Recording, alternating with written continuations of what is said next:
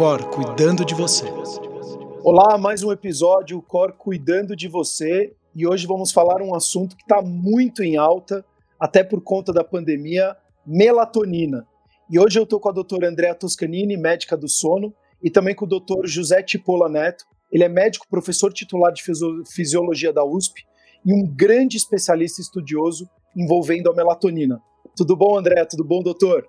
Tudo bem, e você, Sérgio? Bom dia, Sérgio. Tudo ótimo, graças a Deus. Muito obrigado pela presença novamente. E eu, vou, eu sempre começo com uma pergunta e uma provocação, né?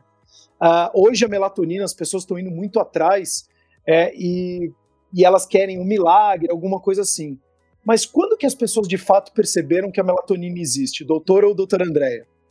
É o seguinte, Sérgio, a melatonina é um, é um hormônio né, produzido pelo nosso organismo uh, em condições normais de funcionamento e, na verdade, é muito estudado já, estudado sim, em termos de médicos ou em, termos experimentais, há mais de, eu diria o quê, uns 40, 60, 70 anos. Agora, ela realmente começou a, a ter esse boom que tem hoje quando se demonstrou uh, uh, que ela poderia ter algum efeito uh, para regular o sono humano. Então, essa questão do sono, do dormir, né, é uma questão tão importante que a hora que se descobriu que a melatonina, de alguma forma, regulava o sono, aí ela se tornou um, um, um fator de interesse né? mais do que todos os outros efeitos que ela tem, que são também importantes. Então, eu acho que isso tem o quê? No máximo 20 anos, 15 anos, não mais que isso. Agora, se, eh, a partir deste interesse, então, que veio de estudos uh, clínicos e experimentais, principalmente experimentais, o que o mercado americano começou a fazer foi vender melatonina sem controle dos órgãos que habitualmente controlam medicamentos. Então, qualquer indivíduo entra em food shop nos Estados Unidos e compra melatonina. Então, passou a ser uma droga, considerado como uma droga que regula o sono, só que é de fácil acesso e fácil consumo, diferentemente das outras todos os outros medicamentos que a gente conhece. E é eficaz, por, pela sua eficiência, as pessoas começaram a falar e começaram a usar. Então, tem dois grandes fatores: a descoberta do fato dela ser um agente que regula o sono e o fato, em particular, do mercado americano, em que colocou essa, é, isto que é um hormônio e que deveria ser controlado, colocou isso para consumo popular, sem qualquer controle. Isso é até obrigado, e para você que está nos escutando, olha o quão importante é isso que o doutor está falando, Tipola, porque uh, um terço da nossa vida a gente passa dormindo. Então, primeiro da importância do sono, e a gente fala em outros episódios, inclusive com a doutora Andréia, a respeito de comportamento e o quanto ele pode te ajudar na melhoria do seu sono, e não necessariamente você ir atrás só já de medicamentos ou então de hormônios, como no caso da melatonina, para resolver um problema que você venha tendo que isso. E aí, essa é a minha segunda pergunta, doutor. É, o quão também pode ser prejudicial esse a, a, é, uso excessivo, porque eu comprei uma única vez um, uma melatonina e foi assustador, porque tinha sabor de uva. E a hora que eu vi, de repente eu tinha tomado três, mas quando eu vi eram 15 miligramas. Bárbaro. E eu fiquei assim, é, eu fiquei literalmente dopado, porque eu, eu sou uma pessoa que não tomo nada, eu não tomo nem aspirina quando eu tenho dor de cabeça. Então, eu lembro que eu acordei, eu tive uma dificuldade de acordar, eu fiquei sonolento o dia inteiro, então foi um processo bastante complicado, porque muitas vezes a pessoa está tomando aquela, aquele comprimido que é gostosinho, mas que na verdade é uma coisa muito importante para o nosso corpo e que o nosso corpo acaba produzindo. É, primeira, é, essa a primeira pergunta vai ser essa. Então, o quão prejudicial pode ser a saúde das pessoas? Então, é, é preciso, em primeiro lugar, que as pessoas entendam que melatonina não é inócua, que melatonina não é alguma coisa que as pessoas, como você diz, né, chupam uma balinha ou tomam ao, ao seu bel prazer. De jeito nenhum, de forma absolutamente nenhuma. Como eu disse para você no começo, melatonina é um hormônio. Ninguém sai por aí tomando hormônio tiroidiano. Ninguém sai por aí tomando hormônio sexual. É a mesma coisa em relação à melatonina. Ela não pode ser tomada se não de acordo com prescrição médica, na quantidade certa, na hora certa, não tem jeito. Entende? Quer dizer, então, é, é, isso é uma coisa que eu acho que todos precisam saber. E, de certa forma, o mercado brasileiro está protegido disto, porque você, no mercado brasileiro não há permissão para a venda de melatonina em farmácia. Acontece que as pessoas entram na internet e compram, né? Então é preciso que as pessoas estejam atentas a isso. Se o médico prescrever, ele vai prescrever adequadamente. E você tem que encarar aquilo como uma medicação e que tem que ter todos os, os cuidados para a ingestão como qualquer outra medicação. Então, para você que está nos escutando, olha o quão importante é isso que o Dr. Tipola está falando, porque às vezes a gente acaba, e a gente bate muito forte aqui no canal da, da UCOR, é, a respeito da importância de você ir atrás de informações de qualidade. A gente às vezes vai na internet, vai buscando informações e olhando essas questões milagrosas, e muitas vezes você está prejudicando a sua vida. Então, muito cuidado aonde você está buscando informação, que tipo de informação e o que, que você está fazendo com essas informações. É, se eu tomar, inclusive, é uma, uma pergunta por conta disso, doutor. Se eu tomar muito em excesso e fizer parte da minha vida cotidiana, tomar melatonina sem prescrição médica ou talvez sem a necessidade, eu paro de produzir, o meu corpo para de produzir a melatonina, porque eu estou ingerindo uma, um, um, uma substância sintética? Não. Quer dizer, diferentemente de outros hormônios, você não para de produzir melatonina. Acontece que vai, você, ao tomar a melatonina de forma inadequada, você vai provocar doenças no seu organismo. Então, é preciso que as pessoas entendam que se a melatonina não for tomada na forma certa, isso significa dosagem certa, se for necessário, dosagem certa, formulação certa, momento certo de tomar, ela é danosa. É interessante porque muitas vezes a gente vê no consultório que o paciente vem com uma queixa de um sono de má qualidade, não reparador, ou às vezes até de insônia, e a primeira coisa que ele fala é assim: já tomei melatonina e não funcionou. Certo. Então aí, Aí vem aquela pergunta: qual foi a dose, qual foi o horário, como foi prescrito e qual foi a melatonina que você utilizou? É, então, assim, a gente tem que entender toda essa questão né, do sintoma, da doença, da etiologia, para que, que a gente quer tomar a melatonina. E aí, em função disso, vem a prescrição. Então, tem alguns pontos que são interessantes. O primeiro é a gente entender que se eu tiver errado, o senhor me corrija. A nossa produção de melatonina é cerca de 0,1 miligrama. E aí a gente começa a comprar melatonina de 3, 5, 10 miligramas, então é uma ingestão muito além daquilo que fisiologicamente nós produzimos. Então, considerando uma, uma situação onde eu não tenho carência, nem deficiência, nem necessidade de usar melatonina por outra razão que não seja a regulação do ritmo sono-vigília, essas doses são doses extremamente altas para o nosso organismo. E aí teve um trabalho que saiu há alguns anos que ele fez uma avaliação dessas melatoninas que são disponíveis comercialmente nos Estados Unidos, como o professor falou, que não são regulamentadas pelo FDA porque acabam entrando como suplemento. E aí, junto com a melatonina, tem outros compostos, né? E alguns tipos de melatonina até apresentavam na sua composição, por exemplo, antialérgicos, que são sedativos, antidepressivos sedativos, às vezes até benzodiazepínicos. Então a gente precisa tomar muito cuidado quando compra uma melatonina fora prestar atenção no rótulo, saber se tem indicação, saber o que, que tem dentro daquela melatonina, né? Essa semana chegou um paciente no consultório com uma melatonina junto com um triptofano e era uma melatonina que era para dormir e bem-estar. Então, assim, são coisas que são vendidas de uma maneira que não é verdade, né? Não cumpre o propósito. E aí, a segunda coisa que eu acho importante a gente entender é a dinâmica do funcionamento da melatonina no nosso corpo. Por quê? Porque isso é importante para saber a hora que eu vou tomar a melatonina, em que situação que eu vou tomar a melatonina. Então, agora eu vou pedir para o professor contar para a gente o horário, como é a produção, por que, que ela. Tem outro hormônio que também não tem alça de feedback, que é o PTH. Uhum. Né, o paratormônio ele também não faz alça hipofisária, né? A, regulação dele é em função do cálcio, que não é um hormônio, então ele não tem um feedback direto com, com a produção dele mesma, né?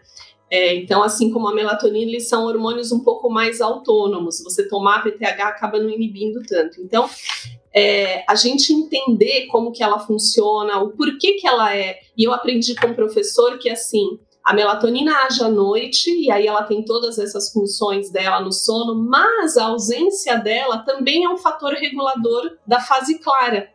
Então é importante a gente ter essa ausência de melatonina na fase clara. Então, às vezes, acordar de madrugada e tomar 10 miligramas de melatonina atrapalha a fase clara. E aquela melatonina vai interferir no nosso ritmo. Não é, professor? O que, que o senhor. É, bom, exatamente isso, André. Quer dizer, melatonina ela é, é, é, um hormônio produzido por uma glândula no nosso organismo, que é a pineal, e ela tem uma característica muito diferente dos outros hormônios, em que ela é produzida exclusivamente à noite. Ela não é um hormônio que está ligado ao ciclo de atividade e repouso dos animais. Então, se eu tivesse um animal, por exemplo, noturno, ela seria produzida de dia? Não, não é assim. Ela é sempre produzida à noite. Isto porque a melatonina, na sua história biológica aí, ela tem uma característica fundamental de representar, ser o representante para o nosso organismo, se é dia ou noite lá fora, e a duração da noite, ou seja, a estação do ano.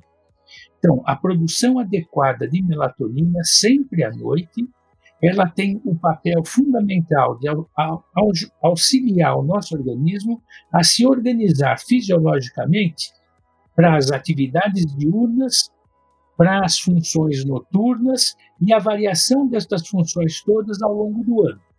Né? Toda a nossa capacidade, por exemplo, termogênica de produzir calor é muito maior no inverno do que no verão né? porque o nosso organismo precisa disso para lidar com o frio exterior. Então, todas essas variações fisiológicas delicadas que acompanham o dia a noite e as estações do ano são comandadas pela melatonina. Então, a melatonina tem um papel é, extremamente interessante, por um lado, e importante por outro, que é ter a capacidade de regular praticamente todos os sistemas fisiológicos. Então, ela não regula só a vigília e o sono, como a gente é, vulgarmente imagina, ou como as pessoas vulgarmente imaginam. Né? Eu tomo melatonina para o sono. Mas não, ela está regulando seu sistema cardiovascular, está regulando seu metabolismo em todo de uma forma importante, está regulando o sistema imunológico, está regulando o sistema gastrointestinal e assim por diante. Então, a, a melatonina, enquanto um hormônio, tem esta característica que você me perguntou, André, de ser só produzido de noite. E ela tem todo um sistema que a produz, que, que controla a sua produção, que é tão delicado, tão delicado, que basta ter luz no meio ambiente, luz, para inibir a sua produção. Ou seja, todo o sistema biológico que produz melatonina foi feito de tal forma que a sua produção medisse exatamente a duração da noite. Né? Você imagina que quando a gente não tinha iluminação ambiental, dependia exclusivamente da iluminação natural, está começando a noite, a melatonina começa a ser produzida, quando surgem os primeiros raios luminosos do dia, cessa a sua produção. E com isso, o nosso organismo fica com a informação da duração da noite, que é importante para regular sua fisiologia ao longo das estações do ano. Então, a presença de luz no meio ambiente regula a produção de melatonina. Ou seja, o que eu estou dizendo para você quero dizer para as pessoas é o seguinte: não se pode mexer com grande risco para toda a fisiologia do organismo e, portanto, a saúde do nosso organismo com a produção noturna de melatonina. E na nossa sociedade, sem falar em medicação ainda, na nossa sociedade, infelizmente, a sociedade contemporânea, é natural para a gente tentar estender o dia dentro da noite, né? Quer dizer, a nossa, a nossa espécie, os seres humanos, eles não, não, não são mais regulados pelo claro-escuro ambiental. Eles são regulados por um claro-escuro artificial. Então a gente chega em casa de noite e acende as luzes, Você, com estas luzes acesas, você está sinalizando para o seu organismo o seguinte: olha, o seu dia ainda não acabou, enquanto que de fato o dia já acabou lá fora. E isto interfere instantaneamente com a produção de melatonina. Então, esse é um dos fatores que mexe com a produção de melatonina. O outro é a iluminação, estou dizendo da iluminação ambiental noturna, que tem também que ser controlada de certa forma. E é o segundo fator, que é esse que você me perguntou, que, nós, que é o que nós sabemos e estamos discutindo. Como é que o indivíduo toma melatonina? Então, o, o, o indivíduo mais desavisado, digamos como o Sérgio foi aqui sem conhecer, ele escuta um anúncio, ouve falar, ouve falar que melatonina é interessante para dormir, tem livre acesso para comprar, porque se você entra na internet você compra, se você estiver nos Estados Unidos, você vai na esquina e compra, você vai no supermercado e compra. Quer dizer, o indivíduo compra melatonina, apesar de estar escrito na maioria dos, dos, dos rótulos destas melatoninas, que é só para ser tomada à noite, você diz, bom, se o cara vende, eu tomo. Então ele vai lá e toma a qualquer hora do dia. Então isso não pode. Quer dizer, a melatonina, para exercer o seu efeito, o que a Andrea disse é extremamente importante. Ela tem de agir de noite. Agindo de noite, ela expressa um conjunto de efeitos entre os quais o sono que a gente conhece. Mas quando ela cessa de ser produzida, é fundamental para o organismo expressar um conjunto muito grande de outras funções, que foram determinadas pela própria melatonina à noite e que só aparecem quando ela deixa de circular na, no nosso organismo. E aí você tem a função metabólica dela, você tem a função imunológica dela, você tem a função cardiovascular dela, uma série de outras funções que não é o sono mas que são aquelas funções que a gente expressa durante o dia de uma maneira mais importante.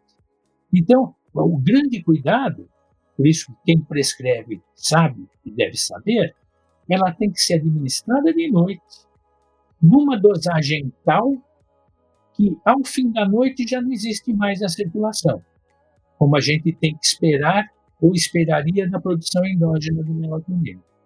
Então, é, olha, para você que está nos escutando, olha o quão importantes são essas informações, porque o seu ambiente, eu acho que também vale aqui uma reflexão sua de como que está sendo o seu sono. E aí vai ser minha pergunta, inclusive, para a doutora Andréia.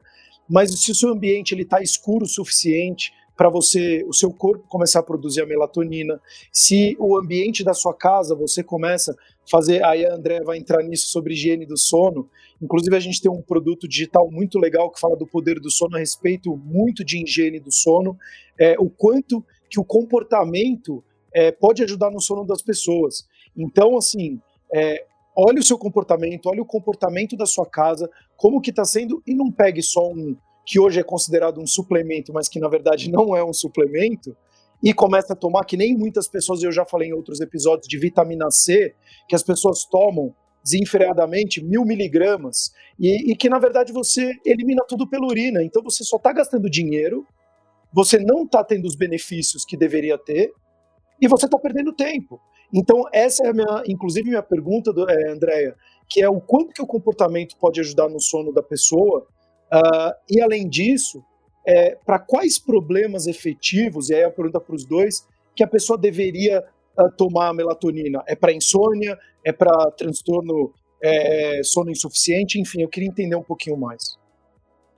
Tudo bem, Sérgio. É, é uma pergunta muito recorrente, assim, como eu aumento a minha melatonina? Como eu posso produzir mais melatonina, né?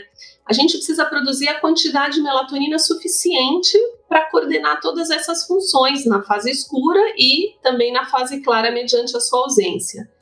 E isso é simplesmente a gente manter hábitos saudáveis, respeitar os limites ambientais e fisiológicos. Então, esse boom da melatonina que o professor comentou de 10, 15 anos para cá é justamente quando a nossa sociedade começou a entrar demais na noite. As fotos de satélite mostram como é clara a nossa noite. Né? Há pouco tempo a gente teve o SLEEP, né, o Congresso da Academia Americana, e eles falaram assim: a única luz que não atrapalha a, a produção da melatonina é a vela. Então, por mais que a gente coloque uma luz de corredor, uma luz é, vamos voltar a colocar aquela luz incandescente, aquela amarelada. Tudo isso atrapalha a produção da melatonina. A única luz que a gente pode utilizar à noite que não prejudica a melatonina é a vela. E a gente não usa mais vela, a gente usa a luz de LED. Por quê? Porque é mais branca, é mais clara e gasta menos energia no final do mês. Então, qual é a orientação? É a gente procurar estabelecer um horário onde a gente tenha um tempo mínimo entre 7 e 9 horas, que é o que a academia recomenda, de ausência de luz, para que esse intervalo seja uma oferta para o nosso organismo voltar a produzir regularmente a melatonina. Não adianta fazer isso de segunda a sexta e sábado e domingo não fazer, então é uma rotina, é um hábito onde a gente vai voltar a tentar criar limites fisiológicos e ambientais para separar o dia e a noite. A higiene do sono, ela trata disso, né? da gente adquirir comportamentos que favoreçam o adormecer. Né? Adormecer é uma coisa que a gente aprende, né? O nosso organismo precisa dormir, só que para eu dormir eu tenho que ter algumas condições que me favoreçam a dormir e que, e que eu entre num sono é, para ser um sono de boa qualidade, né? Eu não posso acabar de assistir um filme de terror e deitar, porque eu vou estar com frequência alterada, eu vou estar com temperatura alterada, posso estar ansiosa, com sudorese. Aquilo pode trazer à minha memória alguma coisa que me atrapalha no começo do sono. Então, é, o ritual de sono, que é aquela meia hora, 40 minutos antes de dormir, é importante para a gente adormecer, para a gente. Né, é uma transição, são fases de transição, assim como despertar também é uma transição. Então, acordar, abrir a janela, se expor à luz é um sinalizador. A luz é o maior sinalizador, né, o sincronizador que a gente tem. A gente precisa aproveitar. E a gente mora num país que, felizmente, não tem grande variação sazonal. Então, tanto no inverno como no verão, o horário muda muito pouco. Se eu for comparar, por exemplo, com a Islândia, onde eles têm invernos com noites enormes e verãos com dias enormes, isso também atrapalha um pouco. Tem muitos estudos mostrando, por exemplo, que no inverno tem uma incidência maior de depressão, né? Então, assim, eles fazem exposição artificial à luz para procurar manter essa ritmicidade. Então, nós que moramos no Brasil temos é, a natureza em nosso favor, então a gente precisa usar isso. E a gente costuma ir na contramão, né? A gente acha bonito acordar às 5 da manhã, a gente achar lindo ir no supermercado meia-noite. Agora parou, mas há cinco anos atrás tinha academia 24 horas, aí duas horas da manhã a pessoa tirando foto que estava na academia. Então, isso é a pior coisa que a gente pode fazer, é, tanto para a secreção da melatonina, como para a saúde, em função de fragmentar demais o sono, um sono irregular. É, então, assim, o que eu acho que a gente pode fazer é procurar ter uma rotina mais saudável em termos de hábitos, exposição à luz e tudo isso. Em relação à, à indicação, então, assim, é um pouco questionável. Né? Dentro da medicina do sono, existe uma indicação formal para transtornos de ritmo. Porém, a gente sabe que a melatonina também tem um papel importante na insônia. Tanto é que agora, esse ano, a gente teve o lançamento de um medicamento que age nos receptores da melatonina e está indicado para insônia inicial.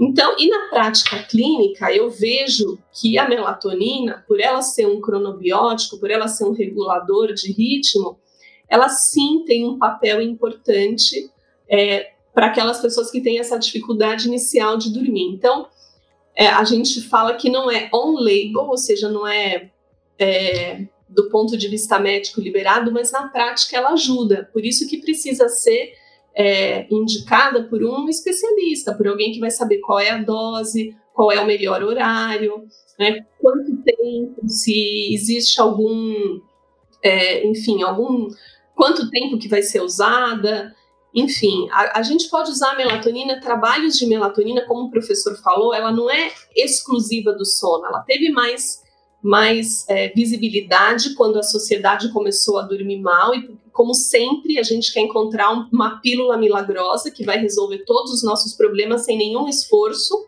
né? Então a melatonina eu, ela, ela tem muito, ah, eu vou tomar melatonina e vai resolver, eu não vou precisar ficar à noite no escuro, eu não vou precisar ter horário, né? E não é assim. Então, a, a, mesma coisa acontece quando a gente fala das indicações. Ela vem sendo estudada há muitos anos em outros sistemas, no sistema cardiovascular, ela vem sendo utilizada inclusive na psiquiatria, ela vem sendo muito, é, muito estudada também na oncologia. Então, são outros campos onde a, melatonina também tem função, por ela ser um hormônio regulatório global. Mas quando a gente começou a perceber que estávamos num caminho da sociedade de uma privação de sono muito grande, quase metade da população mundial hoje é privada de sono, e talvez a melatonina seja a pílula milagrosa, então todos voltam os olhos para a melatonina. Né? Então, é, a indicação é ir para o especialista e conversar com um médico que possa te ajudar. Eu acho que é mais do que a gente falar serve para isso serve para aquilo o mais importante é você ser é, orientado por alguém que entenda minimamente daquilo que você precisa, um médico. O, inclusive, para você que está nos escutando, eu quero trazer aqui, o, e eu gostaria de fazer de novo é, essa pergunta para a doutora André ou para doutor Tipola, é, o quanto que a, o sono, porque muitas vezes a gente acaba tomando a melatonina é, e achando que aquilo está resolvendo o nosso problema, mas não necessariamente a gente está sentindo que o dia não está muito produtivo, então você está mudando um pouco o seu ciclo e você acha, tem a sensação que melhorou de repente seu sono. Mas, Andréia, é importante a gente refrisar aqui o quanto que o sono, a gente não está falando do dia de hoje, a gente está falando de você ter longevidade com qualidade de vida. O quanto que um sono, as pessoas que não dormem adequadamente, quais são os impactos na vida dela, em, desde um problema de concentração até doenças muito mais graves. A privação de sono, então, é a ausência de um sono de boa qualidade, a ausência de uma quantidade de sono adequada, foi que possibilitou da gente ver as consequências de você. É, as funções do sono foram determinadas é, a partir das consequências da privação de sono. Então, assim, em todas as áreas da saúde, porque dormir, a gente não pode separar né, as 24 horas, são 24 horas. Nas 24 horas a gente tem que ter 8 horas de repouso. E esse repouso, ele não é à toa, né? O nosso organismo é desenvolvido há milhões de anos e a gente chegou nesse ponto com essa necessidade. Então, burlar uma necessidade fisiológica é prejudicial e é prejudicial em todos os aspectos. Então, você pode escolher uma especialidade da medicina que ela está afetada na privação de sono. E isso é o que a gente é, é um foco muito grande que a gente está dando, nós médicos do sono, da gente chamar todas as especialidades, então assim, o geriatra, o onco, o hemato, o cardio, o pneumo, o infecto, todas as especialidades, porque assim, quando a gente aprende na faculdade de medicina, a gente não tem medicina do sono. Na nossa anamnese não tem perguntar como que o paciente dormiu, e é fundamental, e é uma pergunta básica. Quanto tempo você dorme? Você acorda restaurado? Como é a sua qualidade de sono? Se o sono mudou de uma hora para outra, né, o sono é dinâmico, mudanças, então os médicos têm que entender como que é a dinâmica do sono ao longo da vida. Por quê? Por exemplo, semana passada eu atendi um paciente que ele veio no meu consultório pós-AVC paciente de 79 anos. Uh, ele foi internado porque ele estava. Ele foi internado durante o AVC, ele estava confuso, e aí nos exames foi detectado que ele tinha um AVCI. Na internação, um dos médicos solicitou a polissonografia, viu que ele tinha um índice de apneia muito alto, próximo de 50, já na internação colocou um CPAP e já foi indicado para sair em consulta comigo. Quando ele veio para mim, ele falou para mim, doutora, eu não tenho nenhum problema de sono, eu sempre dormi bem. Só que o que acontece? Ele é um paciente hipertenso, ele é um paciente dislipidêmico, ele é um paciente diabético, ele é um paciente obeso. Então, assim, a, o distúrbio de sono, né, a alteração do sono, muitas vezes não dói. Às vezes dói, porque a privação de sono também diminui o nosso limiar da dor mas ela se comporta diferente em cada organismo. Então, na verdade, o organismo dele estava dando sinais de que alguma coisa está errada. Uma pessoa não fica hipertensa, diabética e dislipidêmica e tem um AVC a troco de nada. Né? Então, o que está acontecendo errado? Por que, que eu fico tratando uma hipertensão o tempo inteiro e eu não sei que 80% das hipertensões resistentes ao tratamento medicamentoso podem ser causadas pela apneia? Porque eu não aprendi na faculdade a olhar para o sono. Então, isso é uma coisa que a gente pode tentar mudar e que nós, médicos do sono, estamos tentando mudar a medicina do sono como medicina do sono é relativamente nova. Então, assim, eu não posso culpar o médico por uma coisa que ele não aprendeu também, que ele nunca viu. Né? Então, assim, a gente aprende muito com a experiência, com ver, cada caso é diferente, por isso que a gente relata caso, por isso que em congresso a gente discute caso e faz pôster de caso, porque é aí que a gente aprende. Então, o que, que é importante? Importante entender que, mesmo que não seja feio e que não doa, a privação de sono está aí e ela apresenta consequências. Cada um vai ter uma consequência diferente. Algumas pessoas podem ter enxaqueca, pessoas que têm tendência a ter epilepsia podem apresentar crises, pessoas que podem ter zumbido, ou que pode ganhar peso, ou que pode ter dor, se ele tem um histórico genético, por exemplo, de fibromialgia ou de artrite. Então, em cada pessoa pode se manifestar de uma forma diferente, mas a privação de sono é sempre danosa. A gente precisa dormir aquele tempo ideal para cada um e nem dormir a menos e nem dormir a mais, é aquela curva em U. Eu não posso ficar 5 horas, mas eu também não posso ficar 10 horas se a minha necessidade é 7. Então eu preciso saber qual é a minha necessidade e respeitar. Doutora, muito obrigado. Eu queria até fazer uma pergunta para o doutor Tipola. O que, que seria, ah, a gente está falando de melatonina, mas também tem o triptofano, e hoje também está começando a vir muita pesquisa a respeito do triptofano. O que, que é o triptofano, doutor? Bom, o triptofano é um aminoácido, né? Essencial. Agora, eu, se você me perguntar do ponto de vista médico, eu não seria capaz de te responder isso exatamente, do ponto de vista nutricional, as necessidades, etc. Eu, mas eu, se você me permite, eu gostaria de complementar a questão da, da Andréia em respondendo uma questão que você disse anteriormente, que eu acho que é importante colocar nessa situação. Quer dizer, você perguntou anteriormente, e, e a Andréa nos ilustrou com a, com a discussão dela, em que situações a gente pode ter uma produção inadequada de melatonina. Então, eu acho que isso é extremamente importante de se saber, porque é, se não poderia passar para as pessoas mais desavisadas a noção de que melatonina está estritamente vinculada a sono. E isso a gente não, não, essa noção a gente não precisa ter e não pode ter tem muitos outros fatores fisiológicos que são afetados pela melatonina. Então, a gente define para a melatonina, enquanto um hormônio, quase como a gente define qualquer outra sintomatologia de outros hormônios. As situações em que ela é produzida menos e as situações em que ela é produzida mais. Então, você, né, o cara que tem um hormônio tiroidiano, uma tireoide desajustada, ele pode produzir menos se chama de hipotireoidismo. Pode produzir mais, se chama de hipertireoidismo. A melatonina é a mesma coisa. Você pode ter uma situação que você tem uma hipomelatoninaemia. E você pode ter uma situação em que você tem uma hipermelatoninemia.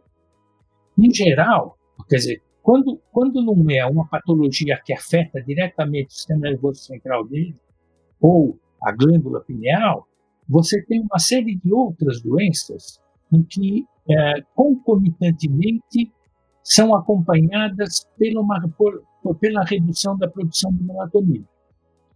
Então, por exemplo, há doenças comuns que a gente tem no nosso meio, que é o diabetes. Quer dizer, o diabetes é uma doença comum, muita gente é, é, tem, é, tem todas as consequências das suas origens, mas um dos fatores importantes acompanhantes da doença diabética é a redução considerável da produção de melatonina. E essa redução considerável da produção de melatonina vai desregular ainda mais o metabolismo dele, agravando o quadro diabético, vai trazer distúrbios de sono, como a Andrea disse, vai trazer distúrbios cardiovasculares, principalmente hipertensão. Então, o fato da melatonina estar reduzida no diabetes um agrava o quadro dele por uma coisa que a gente mais complexa que a gente chama síndrome metabólica. Então, a redução da melatonina agrava o quadro do diabetes, tornando esse indivíduo obeso, hipertenso, com distúrbios de sono, e o distúrbio de sono traz todas essas consequências que acabamos de escutar, a obesidade traz todas essas consequências que acabamos de escutar. Então, o fato, por exemplo, de um paciente diabético apresentar redução da produção de melatonina tem que ser visto como uma possibilidade de você repor esse hormônio e repor de forma adequada, porque você está ajudando o estado geral desse paciente e melhorando o estado metabólico, principalmente naquilo que o diabético tipo 2 tem, que é a sensibilidade insulínica baixa, reduzida. Isso. Aumenta a resistência à insulina, exatamente. Então, se você der melatonina, você melhora a resistência insulínica ele reduz a resistência insulínica, aumenta a sensibilidade à insulina, e isto já vai melhorando o quadro geral dele. Há uma série de outras doenças uh, neurológicas e psiquiátricas que têm como concomitante, como parte do quadro, a redução da produção de melatonina. Então, por exemplo, as doenças do espectro do autismo. Na doença do espectro do autismo, além de todo aquele quadro neurológico que a gente conhece, é, você tem a redução da produção de melatonina. Então, você tem caracteristicamente distúrbios do sono nessas crianças. E que muito, grande parte desse distúrbio do sono advém da produção inadequada de melatonina. Então, se nesta nesta patologia você uh, reajustar a produção endógena de melatonina, suplementando adequadamente, você não só faz a criança dormir melhor, como você melhora consideravelmente a fase ativa dela, a fase de vigília dela, o comportamento dela. Então, e assim há outras doenças em que a gente poderia encontrar. Tem uma situação que é biológica e é natural, na qual se encontra a redução da produção de melatonina, como de uma série de outros hormônios, que é o envelhecimento.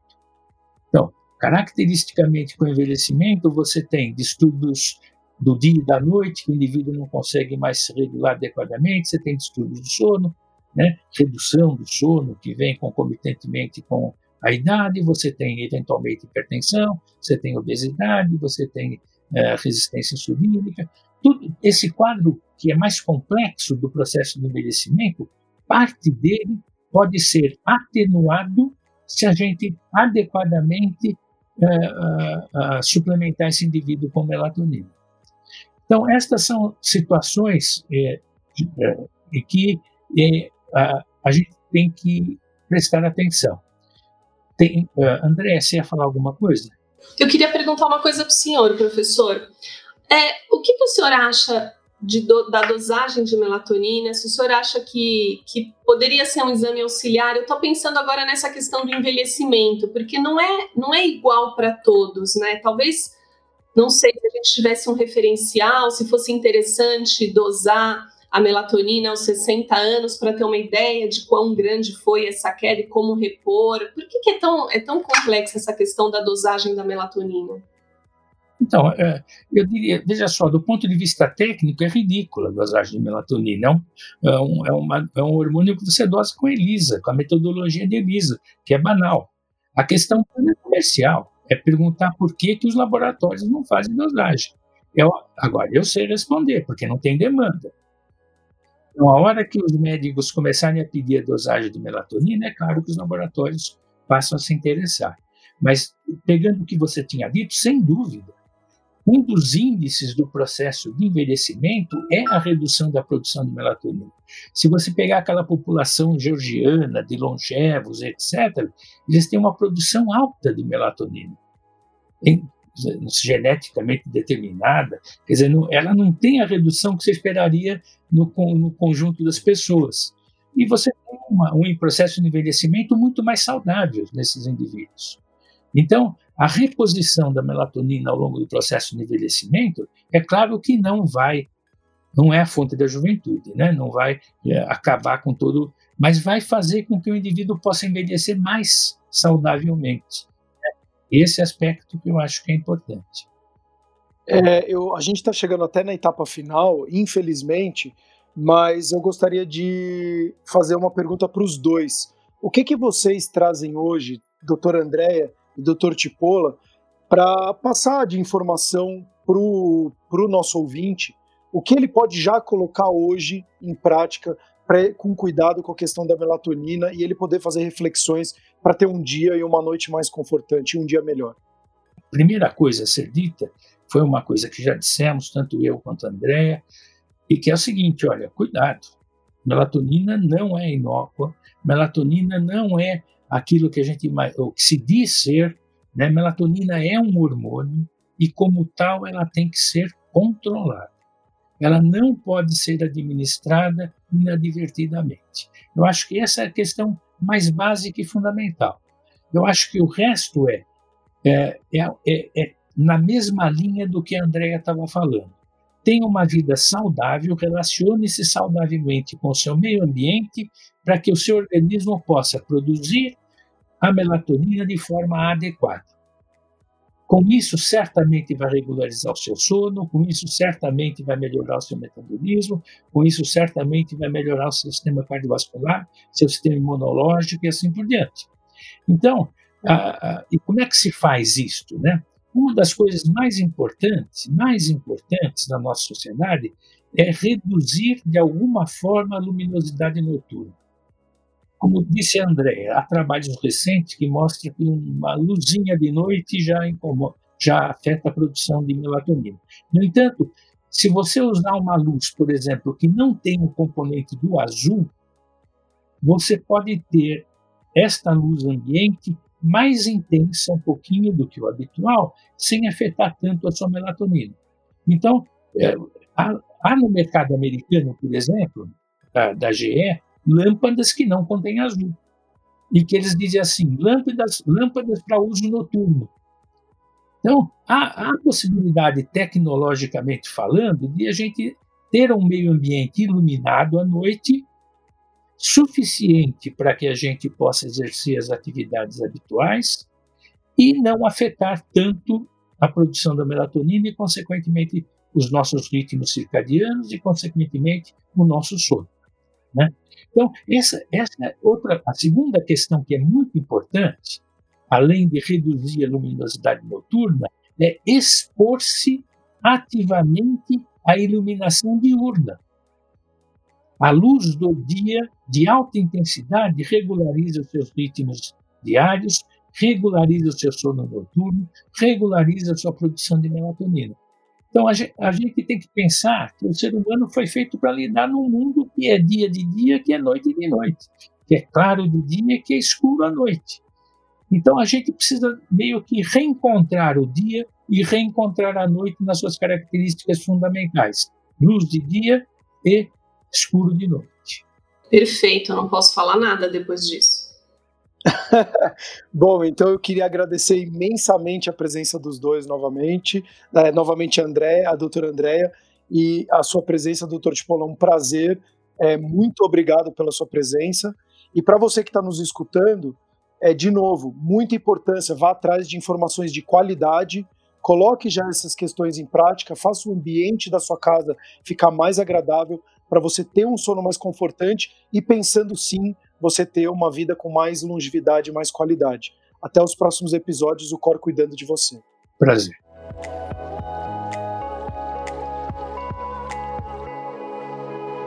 O Cor cuidando de você.